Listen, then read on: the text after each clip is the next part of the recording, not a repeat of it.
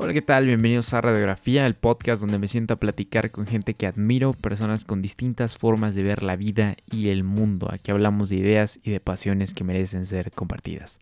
¿Cómo están? Hoy es lunes primero de febrero de 2021 y como siempre espero que estén teniendo un excelente día y les deseo un gran inicio de semana. Estoy muy contento de estar de nueva cuenta con todos ustedes en una semana más, en un nuevo mes que apenas empieza. Qué mejor forma que con una invitada como la que les vengo a compartir el día de hoy, una charla, una entrevista, una plática eh, muy muy interesante que realmente me dejó pensando bastante en, en lo que hago y espero que, que, deje una huella de la misma manera en todos ustedes. Em, la invitada del día de hoy es Marlene Solís, quien es estudiante de psicología organizacional en el Tecnológico de Monterrey y que el año pasado, en 2020, ganó el Premio de la Juventud en Zacatecas. Eh, en labor social. Entonces, eh, realmente un lujo de invitada. De nueva cuenta, eh, me gustaría agradecerle por haber participado y habernos contado esta faceta de su vida, que es el empoderamiento de las personas y la labor social, que es algo importantísimo hoy en día. Eh, Marlene desde pequeña ha estado desempeñando este tipo de actividades y de proyectos, participando en concursos y en convocatorias. Hablamos acerca de lo que es el amor propio, la importancia del amor propio, de quererte a ti mismo, perdonarte a ti mismo, aceptar el fracaso, que muchas veces lo vemos como algo lapidario, algo malo, y, la importancia de convertirlo en algo que nos pueda beneficiar en un futuro, ¿no? Eh, también obviamente hablamos del servir a las demás personas. Me gustó mucho una frase que, dijo Marlene, que es, el que no vive para servir, no sirve para vivir.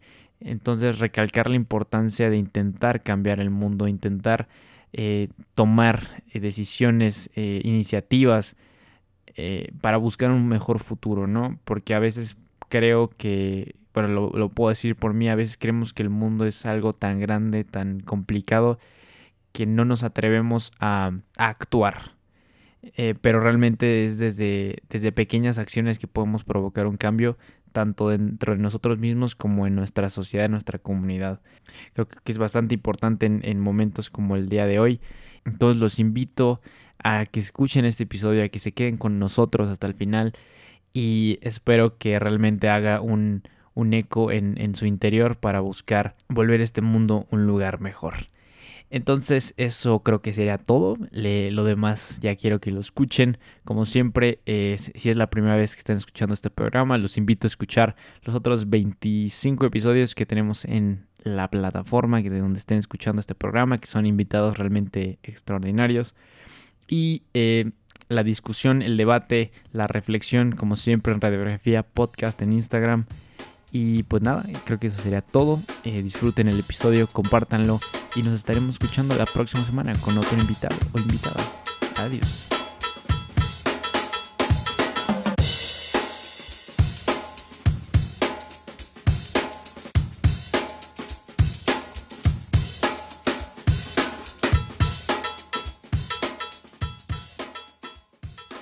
Hola, ¿qué tal? Bienvenidos a Radiografía y el día de hoy me acompaña Marlene Solís, estudiante de psicología en el TEC de Monterrey y ganadora del Premio de la Juventud de Zacatecas 2020. Marlene, buenas noches, ¿cómo estás el día de hoy? Hola, buenas noches Max. Primero que nada, gracias por invitarme y la verdad muy feliz, muy feliz de estar aquí contigo compartiendo este espacio.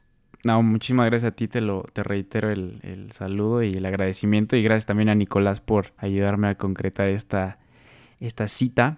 Y yo también estoy bastante entusiasmado, bastante eh, feliz de poder tener aquí, porque es un tema que creo que es bastante pertinente en, estos días, el empoderamiento y el poder de, bueno, ahora sí que el, poder de, de, una mentalidad fuerte en, en, estos tiempos tan, tan complicados, tanto para estudiantes como en general de, todo lo que está pasando en el mundo. Y pues obviamente me da mucha curiosidad y mucha intriga, eh, pues a ver de, de, qué va todo esto, de tu premio, la convocatoria y así. Entonces creo que se antoja para una plática bastante, bastante amena, bastante tranquila. Y pues ya dichoso de poder empezar. Claro, con gusto. vale, pues. Pues Marlene, yo a todos les hago una pregunta cuando los entrevisto que siempre me gusta hacer porque da, da pie a conversaciones interesantes. Em, entonces te quiero preguntar qué libro estás leyendo actualmente, qué, qué estás leyendo. Ok, bueno, pues actualmente me encuentro leyendo un libro, se llama Enamórate de ti. La verdad es que es un libro bastante interesante, se lo recomiendo a todas las personas en general, ya que aborda un tema que pues es muy importante, pero lamentablemente no, no se nos enseña, el cual es el amor propio. Entonces, es un libro muy bonito que te va haciendo hincapié de la importancia del amor propio y cómo este te va a llevar a, a que logres cada una de las cosas que te propones. ¿Y por qué crees que sea importante el, el amor propio en estos tiempos? Realmente siento que es algo que es bastante importante en cualquier persona, ya que esto va de la mano con el valor que te vas dando tú como persona, los objetivos que vas logrando y más que nada vas delimitando tus límites. Entonces siento que es algo sumamente importante que todas las personas debemos de, de Claro. tener y considerar en cada paso que damos. Vale, ¿y por qué crees que sea algo que no muchas personas conocen o, o incluso que muchas personas no practiquen, ¿no? Como lo decías, que es algo que no se enseña habitualmente. Claro, bueno, pues lamentablemente siento yo que es algo de lo que no se habla tanto, pues por ejemplo, va de la, va pues relacionado a cada familia, pero pues a- al menos hablo por, por mi familia, por mi caso, pues siento que es algo como que no se te va enseñando conforme vas creciendo, incluso pues en la escuela y en cosas así que vas como mm, llevando de la mano es algo de lo que no se te va enseñando. Entonces, por eso te digo que es algo que de lo que no se habla y pues por ende no se va enseñando, que vas Sí. adquiriendo tú misma o tú mismo. ¿Y cómo fue para ti el, eh, el descubrir esa parte o, o darte cuenta que era algo que tenías que hacer? O, o en qué momento dijiste, pues me tengo que amar a mí? ¿O, o lo leíste en alguna parte o viste alguna película? ¿O cómo fue? Sí, no, este, este libro me lo recomendó mi psicóloga. Ok. La verdad es que pues es una persona que admiro muchísimo, que quiero bastante. ujú, Y pues ahí va de la mano otro tema también bastante importante. Siento que sin duda la terapia es algo vital en la vida de un ser humano. Entonces, en una de esas charlas que tuve con, con mi psicóloga, fue de que, oye, ¿sabes qué? Pues está este libro, de que lo leí, la verdad me gustó bastante. Y pues la recomendación vaya. Y ya, pues de ahí fue que recientemente lo empecé a leer. Ok. Sí, y eso que dices sobre eh, la terapia, creo que es algo que incluso hasta la fecha todavía es un poco eh, pues, satanizado, lo quiero entrecomillar, porque o sea, la gente asume que si vas al psicólogo es porque estás loco o tienes algún problema, cuando creo que es algo que, que nos haría bien a todos, ¿no? Yo hace poco también tuve una sesión con, con una psicóloga, nada más como para platicar, y, y, pues a- al, al concluir creo que sí me aportó bastantes cosas, ¿no? Eh, pero ¿por qué, por qué crees que las personas lo vean todavía hasta la fecha como algo eh, fuera de lo común? Más que nada es por eso que tú mencionas. Es como que un tabú que se ha, que se ha ido formando conforme van pasando pues las épocas, las décadas. Este, lamentablemente se tiene la idea de que vas a un psicólogo porque estás mal o porque estás loco, porque tienes algún problema, cuando pues realmente no, o sea, es algo que, como yo te digo, o sea, lo personal siento que es algo que te ayuda bastante, ujú, que todas las personas necesitamos como que sacar todo eso que tenemos y pues sí, yo creo que más que nada se debe a ese estereotipo, a ese tabú que se tiene ujú, ujú. y que au- aunque se está trabajando, todavía sigue presente. Entonces, es algo que pues está muy presente en nuestra sociedad. ¿Y tú, eh, tiene poco que empezaste a ir a terapia o ya es algo que, que llevas eh, ya bastantes años tomando? No, es algo ya que tengo de años, voy a cumplir ya tres años, Ok. entonces no es mucho para pues mi edad, pero pues por algo se empieza, ahí vamos poco a poco. Sí, ¿y, y crees que es algo que, que la gente deba hacer, eh, como tú dices, llevar un, un cierto camino o, un recorrido en, en, las terapias o crees que depende de, cualquier persona? Siento que depende de cualquier persona. Uno, pues ir a terapia es como que totalmente personal. Una persona tiene que elegir porque pues cuando se te obliga, pues a lo mejor la terapia no funciona de la mejor manera. Entonces cada persona también lleva su proceso, cada persona se va desenvolviendo, abriendo de distinta manera. Puede ser que una persona le sea mejor, no sé, ir constantemente. Hay algunas otras personas que dicen, ¿sabes qué? Pues a mí me sirvió un año, luego lo dejé, luego volví a, volví a regresar, etcétera. Entonces, siento que eso sí ya depende de cada persona cómo es esa persona y más que nada lo que quiere y lo que le sea mejor para esa persona. Ok. Y, a partir de que tú empezaste a ir a terapia y, bueno, eso que comentabas que admiras a, tu terapeuta, a tu psicóloga, eh, ¿crees que algo de eso tuvo que ver para que escogieras la carrera de psicología organizacional? Mm, no. Okay. Siento que este no tuvo mucho que ver pero pues va de la mano, pues por ejemplo, con cosas personales. Siento que pues desde siempre me ha gustado bastante todo esto de escuchar a las personas, de ayudar. Entonces, estoy relacionado con aspectos personales, por ejemplo, familiares y así, como de que, que por qué pasa esto, y como que más allá y todo, pues me obligan a tomar la, la decisión de estudiar esta carrera, ¿no? Y pues realmente lo reafirmé ya al momento de estar yendo a terapia conforme avanzaba, pero pues en sí no siento que fue de las principales cosas que me orilló a tomar esta carrera. Ok, y bueno, para la gente que no sepa, eh, ¿cuál es la diferencia entre psicología organizacional y, pues la psicología común? Ok, bueno, pues la psicología organizacional es relacionada a, todo, a toda esta parte laboral. Aquí en esta trabajas pues de la mano con empresas. Te encargas aquí desde contrataciones, planes estratégicos para el funcionamiento y mejoramiento de, la empresa y de la calidad y satisfacción de los empleados. Ok.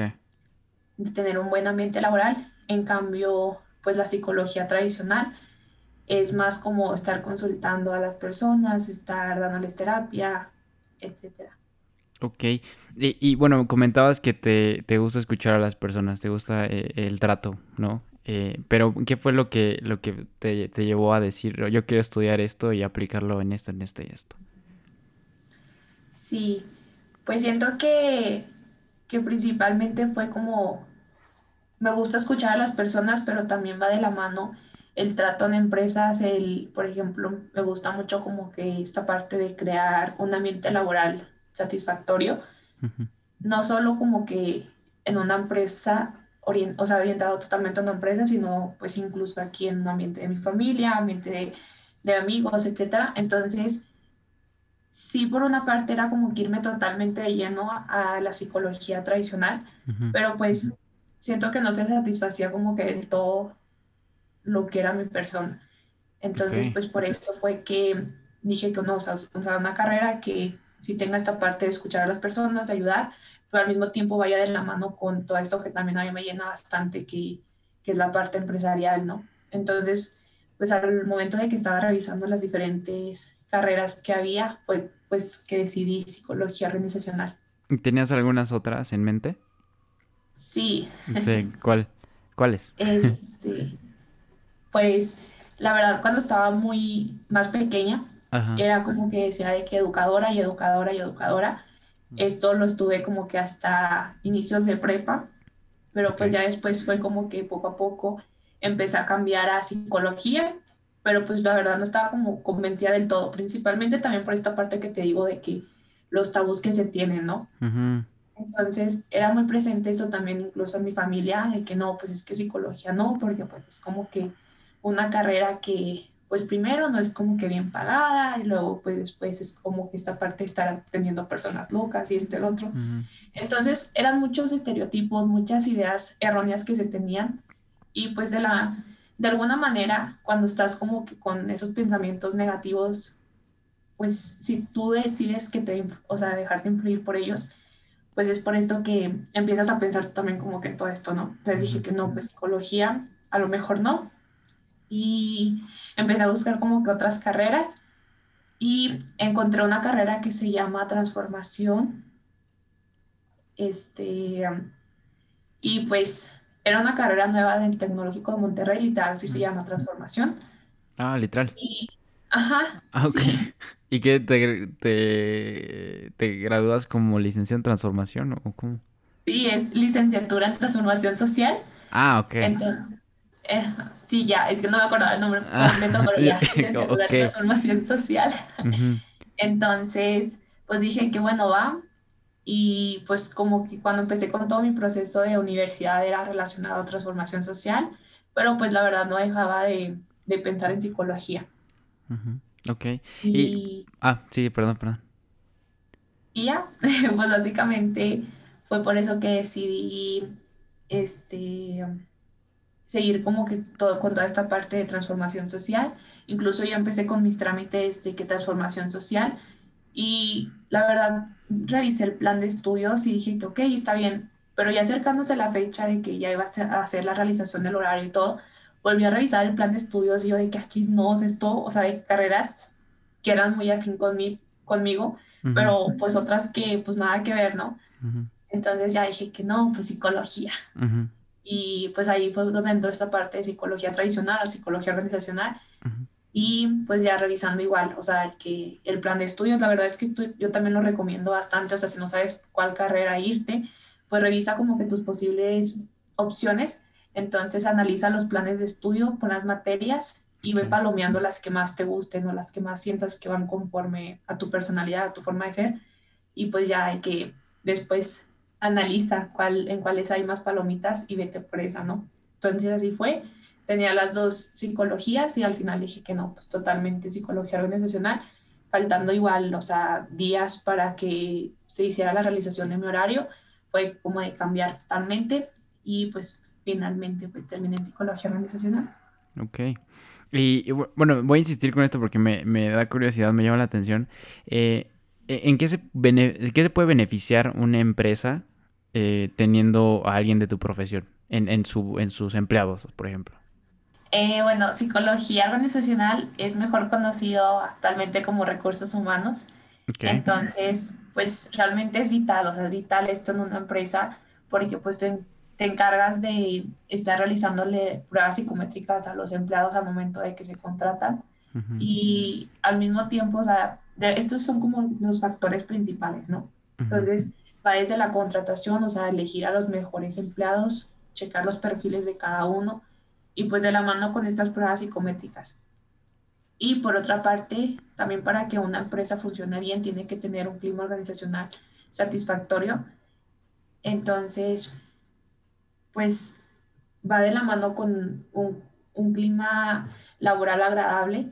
Entonces, por esto, pues también la profesión, o sea, crear planes estratégicos para que se lleve a cabo este, este buen clima. Ok, perfecto. Y bueno, ya pasando al, siguiente punto, al siguiente bloque, eh, me gustaría, no sé si, si vayan de la mano tu carrera con, con la parte del empoderamiento o si lo hayas considerado de esa manera. Sí, se relaciona, pero siento que no va del todo. Ok. A ver, háblanos de qué va esto del empoderamiento eh, social o, cómo, cómo, cómo se le podría llamar. Sí, siento que no tanto social, sino empoderamiento en general. Ok.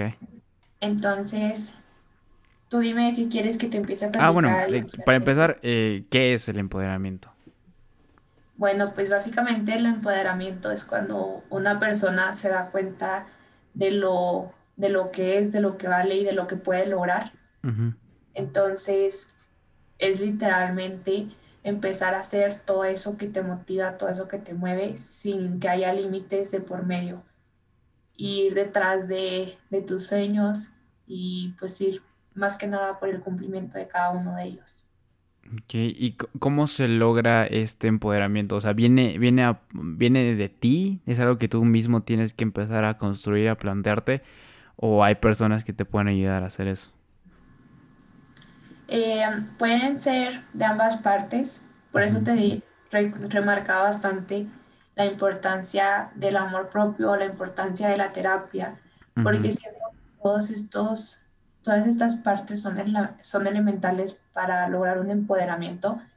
Y pues un empoderamiento se logra cuando una persona está pues bien personalmente.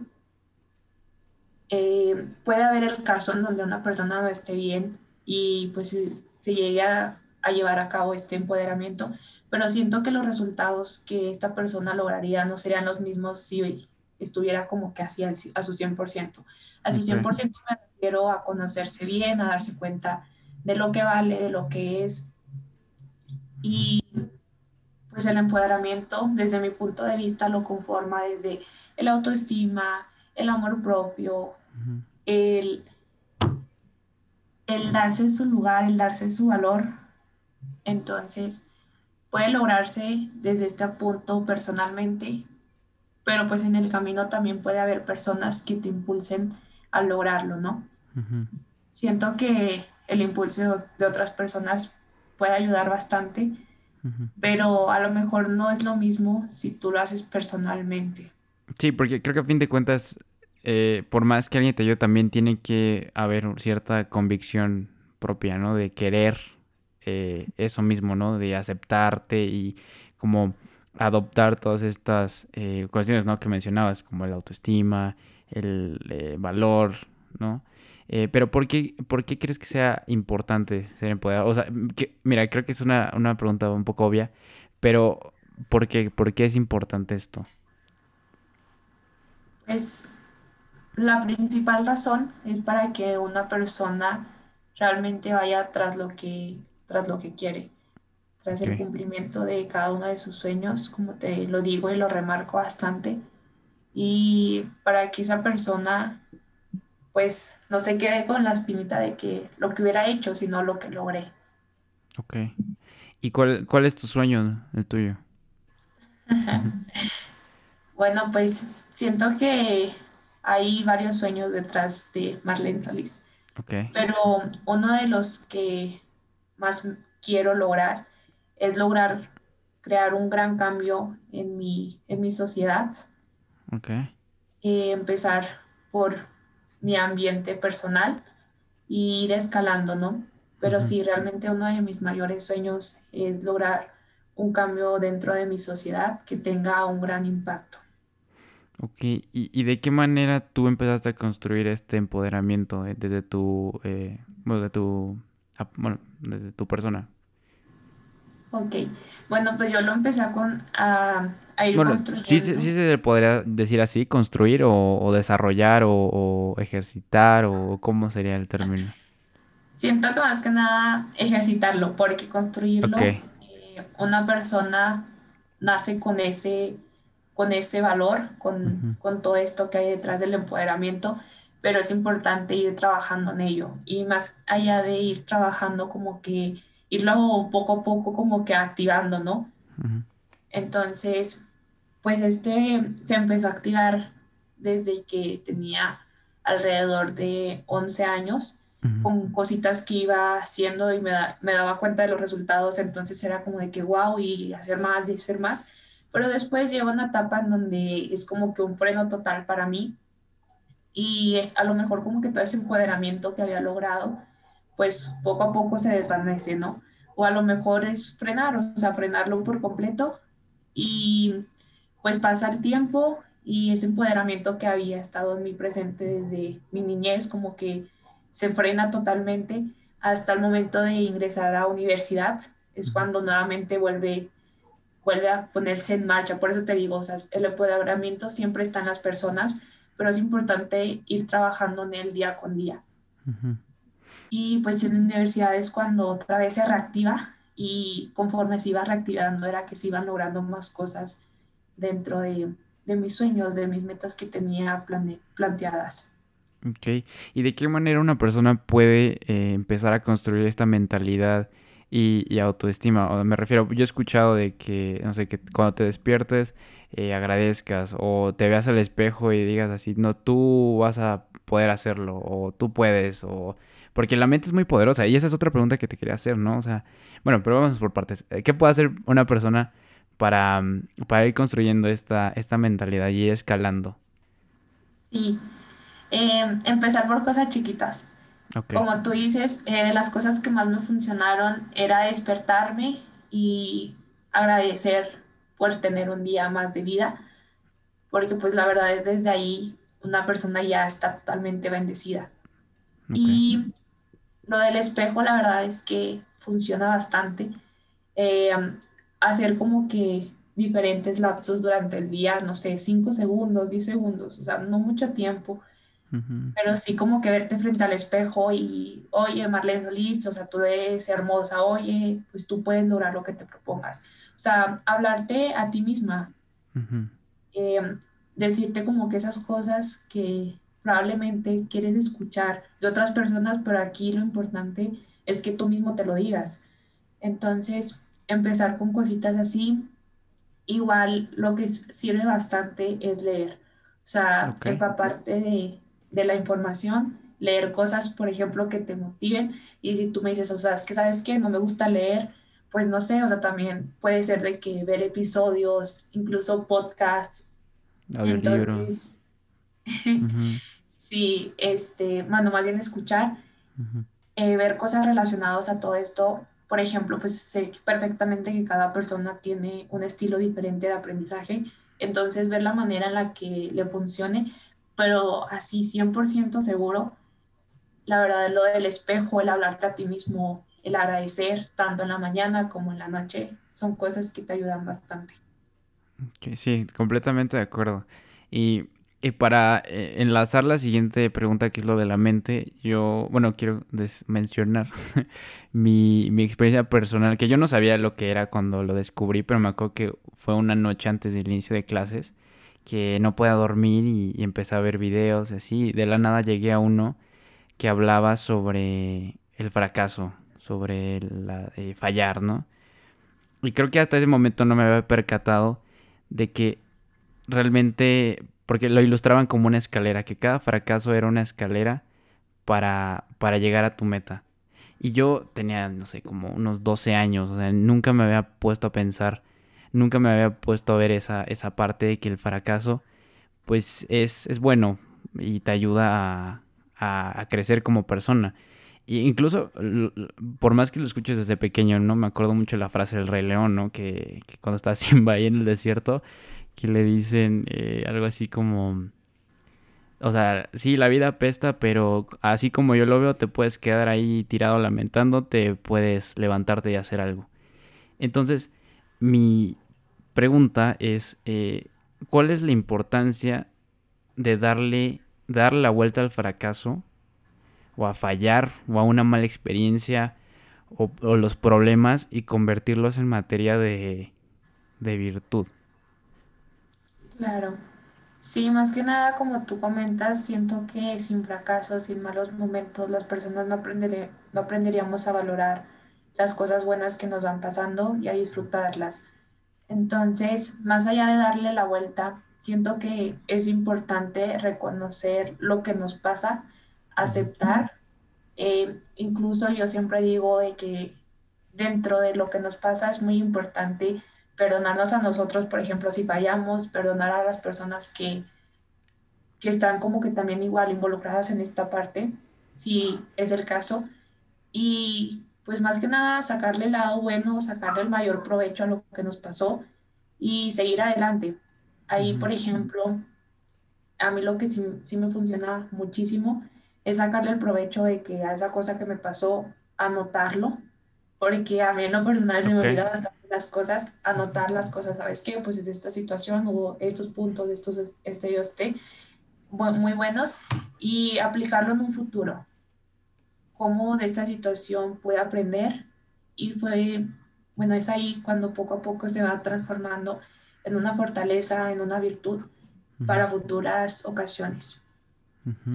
¿Y cuál, cuál es el poder de, de la mente? De, de, de, decirte estas cosas todo, todo el tiempo, de aceptarte, de amarte, porque pues a fin de cuentas tú eres la tú eres lo único que tienes, ¿no? O sea, puede pasar cualquier cosa, pero siempre vas a estar tú, siempre va a estar tu voluntad, tu conciencia, tu cuerpo, tu alma. Eso siempre lo vas a tener y nadie te lo puede quitar. ¿Cuál es la importancia de la mente y de tener una mentalidad fuerte en momentos como este, ¿no? Que la gente eh, pues está en casa o escucha en las noticias o en donde volteas a ver pasan cosas malas o eh, pues, sobre todo con la pandemia. Eh, ¿Cuál es la importancia de, de tener una mente fuerte? Definitivamente es muchísima la importancia de tener una mente fuerte. La verdad es que tu mentalidad te va a llevar a lograr muchísimas cosas o a caer fácilmente. Entonces, es muy importante trabajar en el fortalecimiento, de esta. Y a veces pensamos como que es que es muy difícil y es que hay muchísimas cosas negativas. Pues sí, pero dentro de una cosa negativa hay mil cosas positivas. Entonces, eh, definitivamente el trabajar en, la, en, en el fortalecimiento de la mente empieza por el, ver el lado positivo de las cosas. Y lo que nosotros le damos a nuestra mente es básicamente como que ese alimento que va teniendo día a día.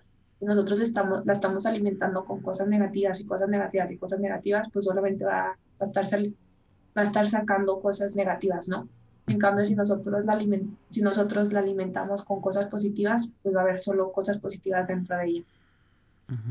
Entonces, pues más que nada es eso, verle el lado bueno a las cosas tratar de ser los, lo más positivo que se pueda y adaptarnos, aprender y aceptar la situación que vivimos día a día.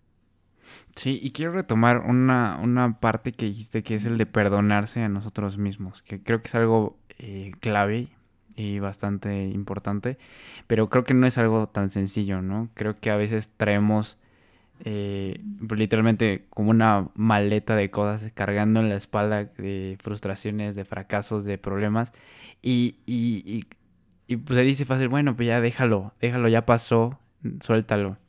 Pero es, es, es complicado, ¿no? No sé si hayas tenido una experiencia similar o tengas algún consejo para una persona que esté como clavada en, en el pasado. Que por más, por más que te digan, ya déjalo, olvídalo, pues es, es difícil eh, sobreponerse a esas circunstancias.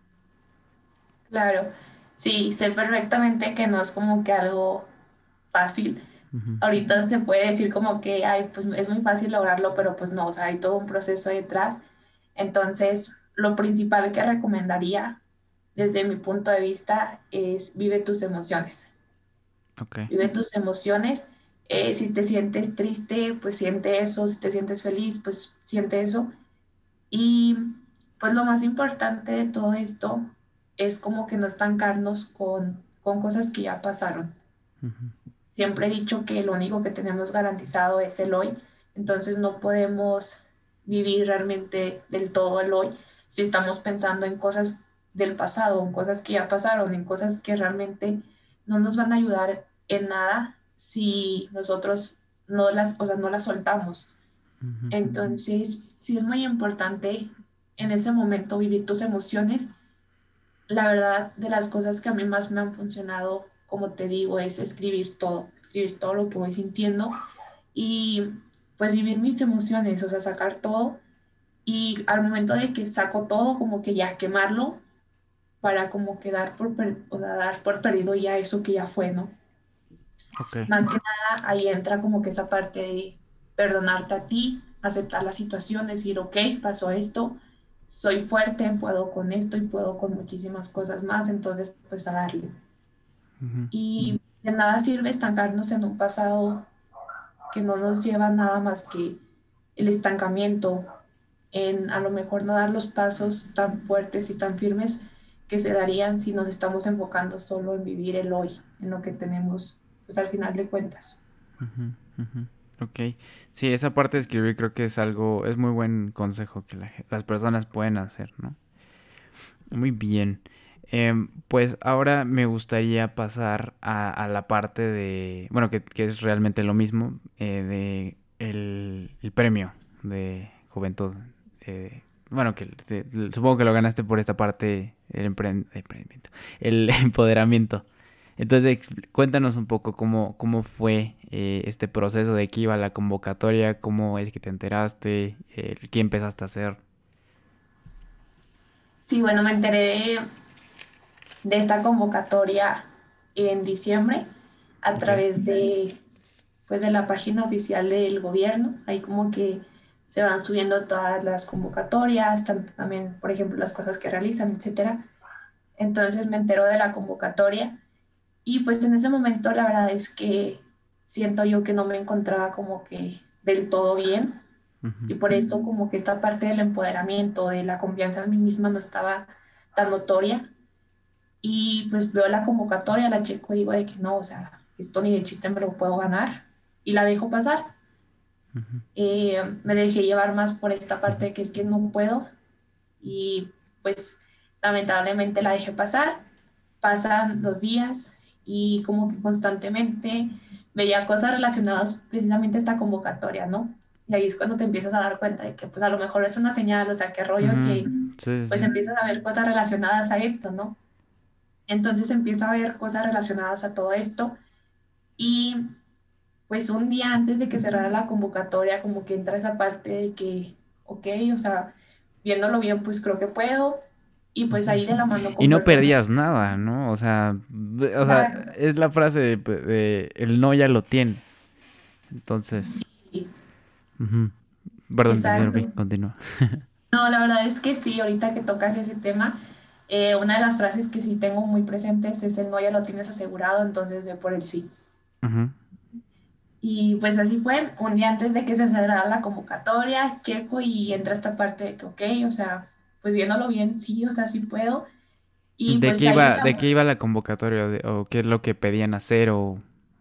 Sí, este, había principalmente eh, de requisitos como que llenar tus datos así totalmente personales, agregar un, un currículum en donde se adjuntara todo lo que habías logrado pues hasta el día de hoy, los datos más destacables más que nada.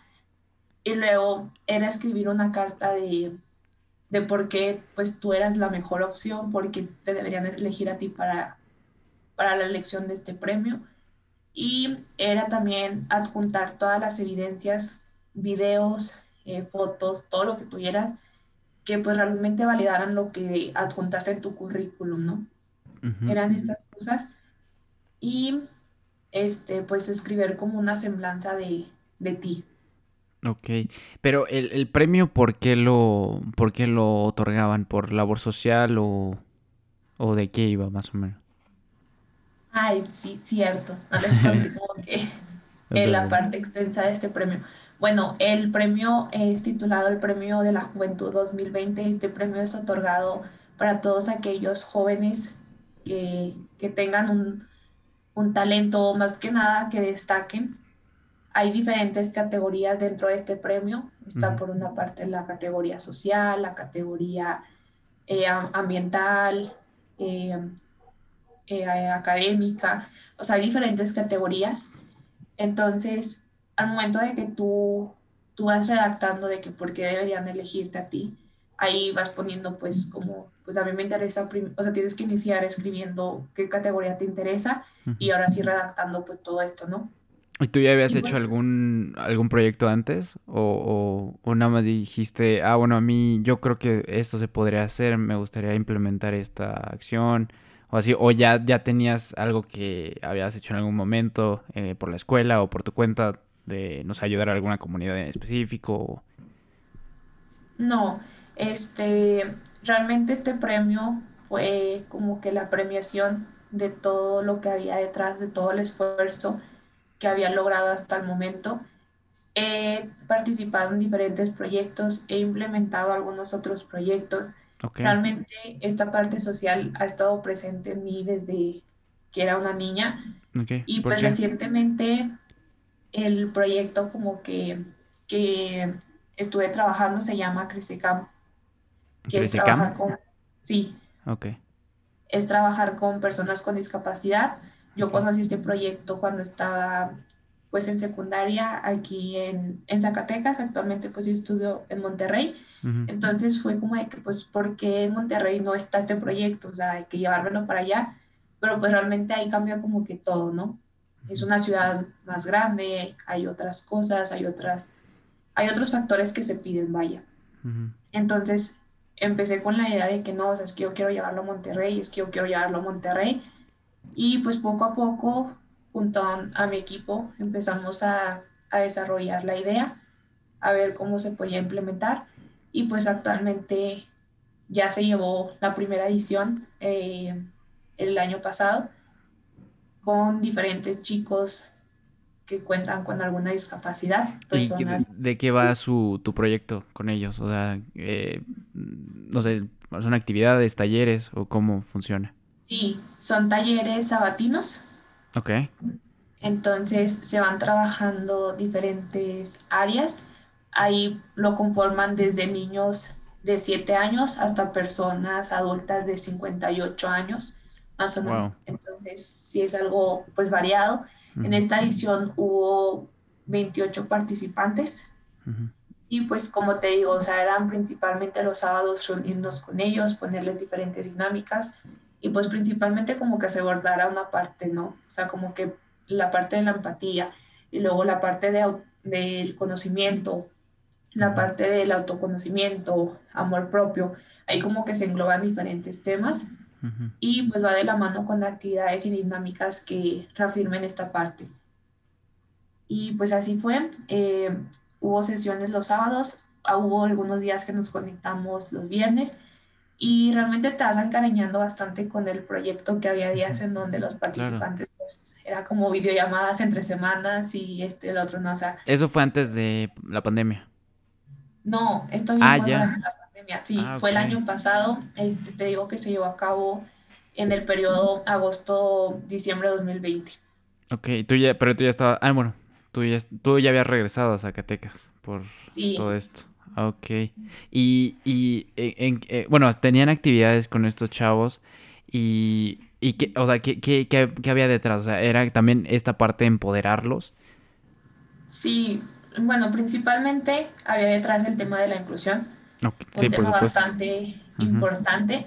Y pues de la mano eh, iba también el empoderamiento, precisamente, o sea, darse, o sea, enseñarles a ellos lo que valen. Lamentablemente hay mucha discriminación de por medio todavía. Entonces, como que empoderarlos, darle, darles como que toda esa, todo ese material para que ellos mismos vayan creyendo en lo que son, en lo que pueden lograr y que aquí no hay límites, o sea, todas las personas somos iguales, todas las personas podemos lograr lo que nos propongamos, lo que queremos, siempre y cuando vayamos tras ello. ¿Y tienes alguna anécdota que nos puedas contar en, esos talleres o algo así que te haya conmovido o algo que te haya sorprendido o que hayas visto o escuchado? Sí, pues sin duda creo que el último día, el día de la clausura de, pues, de este proyecto, la verdad es que fue algo como que dijimos de que vamos a trabajar para que sea un momento bonito para los participantes, pero al final de cuentas fue todo lo contrario, fue un momento increíble para nosotros al menos a mí en lo personal me llenó de muchísimo orgullo, de muchísimo, muchísima felicidad, porque los participantes hicieron como cartelitos, hicieron incluso en hojas de máquina cosas que me decían. Entonces los participantes súper lindos de que, oye Marlene, te escribimos esto, lo podemos leer, ¿no? Pues este, tengo una cartita o de repente solo ponían el cartelito y pues decían cosas bonitas, ¿no? Entonces, sí, sí fue un momento muy conmovedor para mí, un momento muy gratificante porque ahí te das cuenta que todo el esfuerzo que hay detrás, pues sí valió la pena. Que a veces decimos de que es que estamos en pandemia y es que no podemos hacer nada y es que esto y el otro, pero pues sí se pueden hacer grandes cosas. Entonces, eh, la verdad es que me tenía en un inicio como que empezar esto porque pues esto principalmente tenía la idea de hacerse presencial Después pasa como que todo esto de la pandemia, entonces es como que no, no se va a hacer complicado. Ajá, no se va a llevar a cabo, es complicado. Eh, las personas no van a tener acceso a Zoom, las personas no manejan esta plataforma, esto, el otro, ¿no? Entonces como que muchas barreras, muchas barreras, pero pues que realmente son barreras erróneas o barreras que el mismo ser humano va pensando y pues no, o sea, se pueden romper esas barreras. Y después fue como de que no, o sea, sí se puede ahorita empezar desde pandemia, eh, ver la manera de cómo los participantes iban a conectar en Zoom. Eh, no, pues algunos no tenían descargados, no, pues asesorías de cómo funciona y todo, ¿no? Pero pues al final de cuentas ver, ver las maneras para que se pudiera llevar a cabo esto. Y la verdad es que sí, rompió mis expectativas, fue algo muchísimo mayor. En un inicio yo dije que vamos a tener a 10 participantes a lo mucho y pues no, o sea, que a la mera hora era como que más personas querían inscribirse y pues ya estaba como que el cupo era así lleno, ¿no? Pero sí, creo que eso fue lo más destacable. Sí, perdón que te haya interrumpido en, esta parte del premio, pero me parece importante que, que hablaras de que, pues realmente qué habías hecho detrás de eso. Y ahorita me quiero ir un poquito más para atrás, porque mencionaste que desde pequeña eh, te, te, gusta esa parte de labor social, de ayudar a las personas, comunicarte con las personas. Más o menos como a qué edad fue eso. Sí, eh, yo empecé a los 10 años. Wow. Sí, eh, empecé primero con el Parlamento de la Niñez, que básicamente es como tú eres la voz de todos los niños y mm, pues redactas como un pequeño guion de como que, bueno, primero hay un trabajo previo en donde te encargas de reunir como que todas las ideas de todo lo que quieren los niños en ese momento, cuáles son sus principales intereses, cuáles son las principales cosas que quieren, que les importan y luego ya después es como que redactar un speech en donde se englobe toda esta parte, vas ante, ante personas del gobierno y les esto, obviamente es un concurso. Entonces, pues desde ahí empecé. ¿Y fue por eh, tus... Ay, perdón. Fue cuando yo estaba en primaria y la verdad ahí pues mi mentor fue mi maestro que tenía en ese momento. Oh, eso te iba a preguntar, si, si había sido eh, algo que había nacido por, por, por, ti, de que lo habías visto en alguna película o así, o tus papás, o, bueno, ya contestaste que fue por un maestro. A ver, cuéntanos un poco de eso. Sí, pues como que los maestros siempre son nuestros mentores, entonces a veces nos platican como de convocatorias, de cosas y las pasamos por alto, ¿no?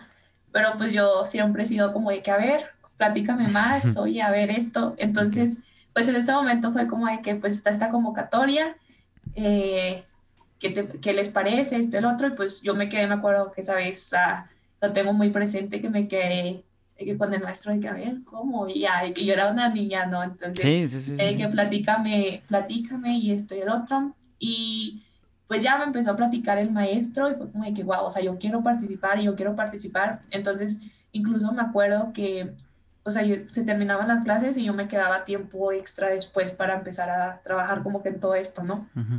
Y pues ya, haz de cuenta que vas como que representando a tu escuela. Eh, esto se lleva a cabo en escuelas públicas. Entonces, vas representando a tu escuela, concursas contra los niños de otras escuelas y pues finalmente pues quedé ganadora. Entonces ya ahora sí fue a nivel, este, un poco, bueno, eso fue como que aquí dentro de Zacatecas y luego se llevó a cabo a nivel estatal, que ahí es donde ya engloban como que los municipios y así. Ya participó en ese, también quedó ganadora y luego ahora sí fue como a nivel regional, que era nuestra zona y pues igual, ahí en ese pues lamentablemente no quedé ganadora, pero pues aún así fue como que una super experiencia para mí estar viviendo con personas de, de, otras escuelas, de otros, de otros estados. Y pues empecé con eso y al mismo tiempo, años después, empecé también como defensora de los derechos humanos de los niños y niñas de aquí de Zacatecas. Igual, o sea, también fue una mera convocatoria, eh, apliqué, pues quedé admitida y desde ahí empecé a trabajar también de la mano con mentores que me iban como que asesorando, vaya. Y pues ya, desde ahí empezó mi trayectoria, básicamente.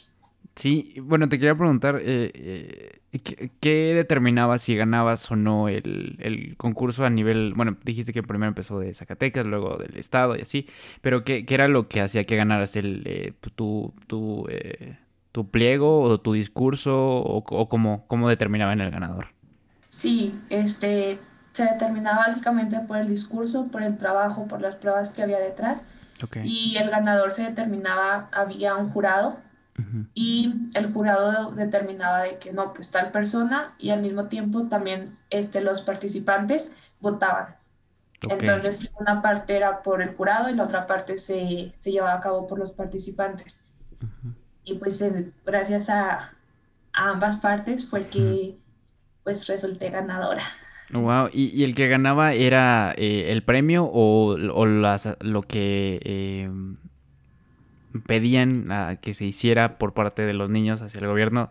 ¿El gobierno iba a tomar cartas en el asunto o cómo, cómo o sea, el ganar, ¿qué, cuál era el premio detrás? Sí, eh, claro, o sea, como, como mencioné, o sea, todo esto era como que relacionado con el gobierno, entonces al momento de que la persona ganaba era como platicar ahora sí con los funcionarios del gobierno y pues en ese momento como que pasarle todo lo que había, o sea, de que la documentación, todos los entregables, para que en teoría ellos lo implementaran. Entonces, pues ahí en ese momento, o sea, yo no estaba como detrás de ellos siguiéndolo, más que nada era como que pasarle esta parte y ellos se encargaban de implementarlo, ¿no? Y pues la típica del reconocimiento, cosas ahí un poquito de que, pues hay kits y cosas así. Órale, wow, padre. Y bueno, ahora regresemos en el tiempo a, donde te interrumpí, y que estabas contando de que, eh, bueno, decidiste participar en el último día del concurso y empezaste a eh, pues, escribir todo lo que habías hecho anteriormente. Aparte de esos dos eh, concursos que participaste, supongo que, tuviste otras experiencias o, o, fueron únicamente esos dos. No, este, hay más experiencias de por medio. Eh, como te digo, o sea, todo es, todo lleva un trabajo detrás. Entonces, estas son como que algunas experiencias que recuerdo bastante, que han sido de las mejores experiencias, pero pues también hay otras partes detrás. Ok, y entonces eh, te postulas para este premio y qué pasó después? Sí, bueno, pues ya he decidido postularme, yendo a la convocatoria, este, te digo, un día antes de que se cerrara, ese mismo día en la mañana terminando de llenar todo, entonces pues se va la convocatoria y me llega un correo diciéndome que en tal fecha se, se me hacía llegar como que los resultados. Ya se llega a esa fecha y pues recibo un correo diciéndome que fui seleccionada dentro de los 10 galardones y pues que era un premio que se iba a llevar a cabo en tal lugar, de forma presencial, este, el otro, obviamente con las medidas necesarias. Y pues ya se llega a la fecha de, del evento y pues asisto. La verdad es que es muy gratificante porque te das cuenta del gran potencial que hay en la juventud, que realmente, pues a veces como que no, o sea, al menos yo no me daba cuenta de, de todo eso, ¿no? Hay muchísimas más personas con un buen experiencias, con un chorro de potencial. Y pues ahí en ese momento sí fue como empezar a conocer la historia de, de muchos de ellos, al menos los días que estaban ahí presentes. Y este, pues cada uno fue ganador a, a un premio en su propia rama. Y pues ahí en ese momento yo fui ganadora del área social precisamente como te digo, o sea, esa parte es algo que me encanta, que me apasiona y en lo que he trabajado siempre. Y pues ya, o sea, fue la premiación, el estar platicando con personas de gobierno, igual, o sea, darte cuenta de, de, que hay personas muy buenas, a veces incluso te tiene la creencia de que es que el gobierno y es que esto y es que el otro, pero, pues a veces... Detrás. Ajá, hay muchísimas cosas detrás, puede haber este, mala información, eh, a lo mejor como que no envolvernos en toda esta parte que hay, o sea, el leer, el conocer, el ok, o sea, dices esto, pero a ver, acércate y, date cuenta de que está también esta parte, ¿no? O sea, a veces como que es muy fácil hablar, pero no nos damos cuenta de, de lo que en sí pasa. Y pues igual, o sea, ahí conocer como que todo lo que había del trabajo del gobierno, porque obviamente el que se lleve a cabo este tipo de premios no es algo fácil. Entonces sí hay que reconocer que se premie, que se reconozca el esfuerzo y el talento de la juventud pues que hay. Sí, sí, a mí eh, con todo esto que vienes eh, platicando me parece eh, importantísimo destacar dos puntos. El primero es que o sea, de los 10 años yo no estaría pensando en eso, ¿sabes? O sea, como que esa edad dices, el mundo se te hace demasiado grande y te, o sea, en la etapa de la adolescencia dices, pues bueno, adoptas hasta cierto punto una perspectiva nihilista, ¿no? De, eh, pues las cosas, el mundo es horrible, es un lugar espantoso y pues así que, que la gente le haga como puede y que cada quien eh, vea por su propio, por su propia vida, ¿no? El mundo es muy grande como para intentar cambiarlo y que hayas tenido esa... Eh, seguridad y ese ojo para, para decir, no, pues yo puedo, yo puedo hacer un cambio por más que tenga 10 años, por más que tenga 12 años, por más que sea una niña. Pues yo creo que es algo destacable, admirable y, y, es algo que mm, creo que todos deberíamos hacer porque eso era lo que iba con el segundo punto, ¿no?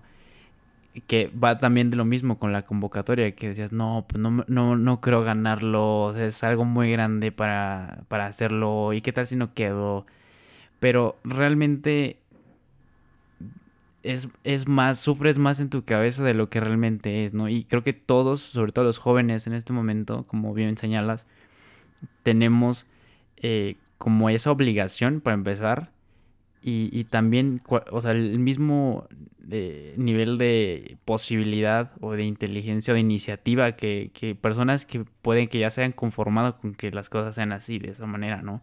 Y como que tiene que ser a partir de nosotros que, que propongamos ese cambio y que tomemos eh, pues el, la bandera, el timón de, de este barco y, e intentar las cosas, ¿no? Porque pues sí, igual sí puedo hacerlo, igual y no, pero pues no, no pasa nada, ¿no? Claro, sí, sin duda, o sea, el mayor cambio va a empezar por nosotros, no podemos exigir algo que nosotros no estamos dando. Entonces, eh, a veces exigimos, no sé, ciertas cosas, pues sí, pero no nos damos cuenta que también nosotros podemos colaborar para que se llegue a esa meta, para que se logre eso que tanto estamos exigiendo. Como tú dices, aquí lo importante es darnos cuenta de que siempre se puede hacer algo, siempre se puede hacer desde pequeñas cositas que cambien nuestra sociedad, que cambien, no sé, o sea, al mundo. Y lo importante es como que detectar, por eso, o sea, definitivamente empoderarnos y darnos cuenta de que también nosotros podemos lograr grandes cosas, pero pues el paso más importante es empezar. Eh, no dejar como, pues yo lo mencioné, o sea, no estar pensando es que no puedo y es que no puedo, cuando pues realmente son ideas que tú te vas haciendo en tu cabeza y pues no, o sea, solo te estás dañando tú misma y no te das cuenta de que sí, pues realmente sí puedes lograrlo. Y al, al final de cuentas todos somos responsables de lo que pasa con nosotros mismos, de lo que pasa con nuestro entorno. Queremos cosas buenas, pues hagamos cosas buenas. Claro, definitivamente. Y te quería hacer una pregunta ya para acercarnos al final de este episodio. Y es, eh, ¿tú a quién admiras ah, cuando, para, para este, tipo de, de, labor, para este tipo de eh, proyectos? Eh, ¿Tienes alguna persona que, que digas, me inspira a, hacer un cambio o a, a, levantarme todos los días y decir si se puede cambiar el mundo empezando por mí, por más que los demás digan que no puedo hacerlo? Ok. bueno, definitivamente tengo muchas personas que me inspiran, pero sin duda una de las personas que más me ha inspirado y me ha marcado en mi vida ha sido mi abuelita, que pues falleció hace algunos años.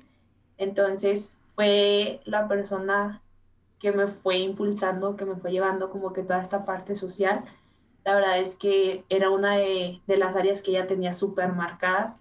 Siempre decía que aquí lo que enriquecía a las personas era el ayudar, el ver por el otro. Entonces, desde que era chiquitis, o sea, una chiquita, literal, o sea, de que me llevaba con ella de que no, pues mira, vamos a hacer esto y vamos a hacer el otro, y, y cosas así, ¿no?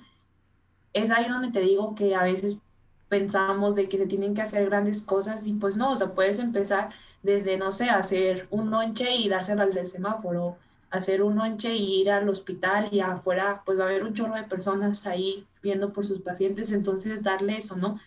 No tanto de que, ay, pues quiero hacer una ley que ayude a esto, o sea, no, se pueden hacer cositas así chiquitas Y pues la verdad es fue una persona que me inspiró bastante, que me ayudó a darme cuenta de la importancia de ayudar y ver por el otro, no solo por nosotros mismos. Y pues desde ahí fue por eso que, que nace esta parte social, esta parte de servir para poder vivir. Y pues definitivamente es una persona que me sigue inspirando hasta la fecha, cada mañana me despierto y es como de que te voy a sorprender de esta manera y voy a hacer esto y voy a hacer el otro, ¿no? Y pues sí, definitivamente es la persona que llevo siempre aquí conmigo en cada paso que doy. Wow. Sí, sí. ¿Qué sigue para ti en, en, a partir de, bueno, después de ganar este premio? ¿Qué, ¿Tienes algún proyecto que quieras emprender o alguna idea o algún... ¿Qué tienes en mente por hacer? Sí, eh, realmente creo que las cosas que más tengo en mente es llegar a más personas, que mi historia llegue a más personas, que se den cuenta que todo es posible cuando se quiere, que no hay límites, que los límites los ponemos nosotros. Entonces, por una parte está eso, o sea, llegar a más personas, la verdad, uno de mis sueños, anteriormente te comentaba que tengo varios sueños, uno de mis sueños también que tengo es dar conferencias, eh, empezar como que ir escalando, pero llegar a los lugares más rezagados, precisamente porque pues siento que es ahí donde lamentablemente las personas no se dan cuenta de, del valor que tienen, ¿no? Entonces sí, esa es, uno, esa es una de las cosas que ahorita quiero lograr. Por eso estoy aquí también el día de hoy, porque va muy de la mano con todo esto. Y pues también me gustaría ir creando como que toda esta parte de darle el seguimiento a Crececamp darle el seguimiento a proyectos que vayan de la mano con la inclusión, que es algo que también me encanta, me apasiona. Entonces, igual ahorita estoy apoyando en un servicio social y pues al mismo tiempo estoy ahorita como asesora general de todo servicio social que me encanta también bastante. Entonces, seguir con eso que ya tengo y sobre la marcha, eh, igual, o sea, ir asesorando, ir como que retroalimentando a proyectos que vayan iniciando, que incluso ya tengan tiempo, pero pues sí, o sea, lo que puedo aportar, encantadísima yo. Y creo que esos son, esas son de las principales tareas que ahorita me estoy dando y que me gustaría ir logrando. Perfecto. Y, bueno, yo siempre a todos les hago, eh, bueno, les pido que recomienden tres obras de arte o tres piezas de arte, pero en tu caso no sé si te gustaría hacer algo diferente y, y pedirte que nos compartas tres frases que crees que te hayan marcado en, tu vida, tanto para esta parte de eh, servir, vivir para servir, y como para el empoderamiento y en, tu vida como tal. Sí, este, bueno, una frase que me gusta mucho es que no hay momento perfecto, sino que tú creas el momento perfecto. Okay. Otra de las frases que me gusta bastante es actitud y esfuerzo son dos cosas que dependen de ti. Y este, el que no vive para servir, no sirve para vivir. Sin duda son las tres frases que siempre tengo presentes. Y este, una última que también cree en ti, o sea, cree en ti, créetela date cuenta que no hay imposibles. No es tanto una frase, pero, o sea, siempre tenerlo como que así en tu mente. y estártelo recordando constantemente, o sea, tú mismo, o sea, tú mismo hay que, o sea, cree en ti, o sea, te cuenta de lo que eres, eres una fregona, eres un fregón, pues con todo, ¿no? O sea, esta parte positiva, alimentar nuestra mente con cosas positivas y, y sí, creo que esas serían las principales cosas. Perfecto. Eh, ¿Algo más que te gustaría agregar para todas las personas que nos están escuchando? ¿Algo que quieras decir? Pues igual, o sea, cerrar con esta parte, eh, decirles que realmente no hay imposibles, que todo lo que se quiere se puede lograr, que todos valen y son muchísimo, que que sí, que pueden con todo, que ahorita estamos a lo mejor pasando por una pandemia, que hay cosas y malos momentos, pero también hay muchísimas cosas buenas que tomar, que dentro de todo lo malo siempre va a haber cosas buenas y a veces es no enfrascarnos con eso, abrir bien nuestros ojos y darnos cuenta de todo lo que hay en nuestro alrededor. Desde el hecho de que hoy estemos aquí, ya tenemos todo Solo es aprovechar eso, aprovechar la virtud, la, gran bendición que tenemos de estar aquí vivos. Y más que nada también les diría que encuentren eso que les mueve, que vayan tras lo que les apasiona, que la sociedad, las personas siempre van a hablar, entonces como que no piensen en eso, o sea, que vayan y que al final del día la única persona que vamos a tener siempre somos nosotros mismos. Entonces, pues hay que llenar de cosas buenas, hay que amarnos para lograr muchísimas cosas. Entonces, creo que eso sería todo. Decirles que, que son unos chingones todos y, y que pueden con esto y con muchísimas cosas más detrás de de una tormenta, siempre va a haber un arco iris. Entonces, ir tras todo eso. Perfecto, pues muchísimas gracias. Creo que todo lo que yo tenía pensado decir lo, lo, eh, lo abarcaste perfectamente. Entonces, cuando suele pasar esto, ya no digo nada más, nada más eh, únicamente agradecerte por, por, venir aquí, por regalarnos un poco de tu tiempo, por compartir todas estas experiencias y este aprendizaje que has construido a lo largo de, de estos años. Y, y, pues también estoy muy contento y muy agradecido de poder tener personas como tú que realmente eh, amen lo que hagan, que estén apasionadas, que, eh, que quieran inspirar a la gente porque lo digo todos los episodios, es como el intro que siempre hago, pero realmente esto más que para bueno, que me gusta platicar con las personas así, también es como para inspirar a quien nos pueda estar escuchando de eso precisamente que estás diciendo, ¿no? De seguir tus sueños, de tener hambre por, por hacer lo que quieres, por no, no, no dejarte vencer por lo que digan las personas o por las circunstancias, ¿no? Y, y más esto de que te puedes hacer un cambio, puedes hacer una diferencia en este mundo, empezando por ti y, y si así, o sea, créetela, o sea, tú puedes hacer lo que tú quieras no hay nada que te pueda detener. Entonces, pues muchísimas gracias por estar aquí. Muchas gracias a Nicolás otra vez por recomendarme contigo. Y pues para todos los que estén escuchando, espero que hayan disfrutado de este episodio. La verdad es que yo la pasé increíble, una gran, gran plática. Y pues obviamente eh, hagan un cambio en su vida y en el mundo y uh, esperemos que sea un lugar mejor para vivir. Y pues ya nos estaremos escuchando la próxima semana con otro invitado, otra invitada. Así que buen amor, buena vida, buen trabajo. Adiós.